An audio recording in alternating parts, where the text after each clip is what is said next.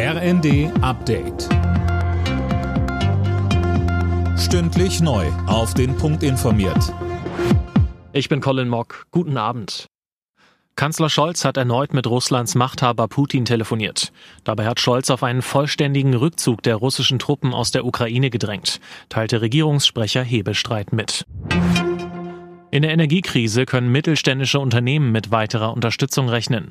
Wirtschaftsminister Habeck kündigte beim Arbeitgebertag in Berlin weitere Zuschüsse an. Mehr von Imme Kasten. Profitieren sollen davon alle mittelständischen Unternehmen mit hohen Energiekosten, die jetzt Probleme bekommen, sagt Habeck. Wer wie viel bekommt und wie viel insgesamt bereitsteht, das muss aber noch innerhalb der Ampelregierung geklärt werden. Auch Kanzler Scholz stellte weitere Hilfen in Aussicht. Arbeitgeberpräsident Dulger hatte zuvor erneut vor einer Pleitewelle gewarnt und stärkere Unterstützung seitens der Politik gefordert.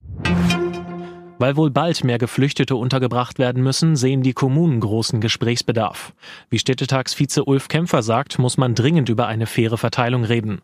Er fordert deshalb einen Flüchtlingsgipfel mit Bund und Ländern. Was wir wissen ist, dass es immer noch Zufluss von Geflüchteten gibt aus der Ukraine. Es gibt aber auch noch viele, die privat untergebracht sind. Aber wo das jetzt nicht mehr so funktioniert. Das heißt, auch dort kommen jetzt Menschen, die schon längere Zeit in Deutschland leben, in die Gemeinschaftsunterkünfte.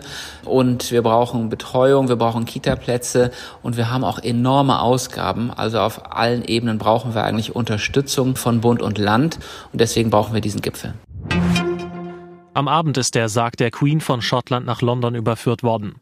Von morgen Abend an bis Montag wird der Sarg dann in der Westminster Hall am Parlament in London aufgebahrt, wo sich die Bevölkerung von der Queen verabschieden kann. Alle Nachrichten auf rnd.de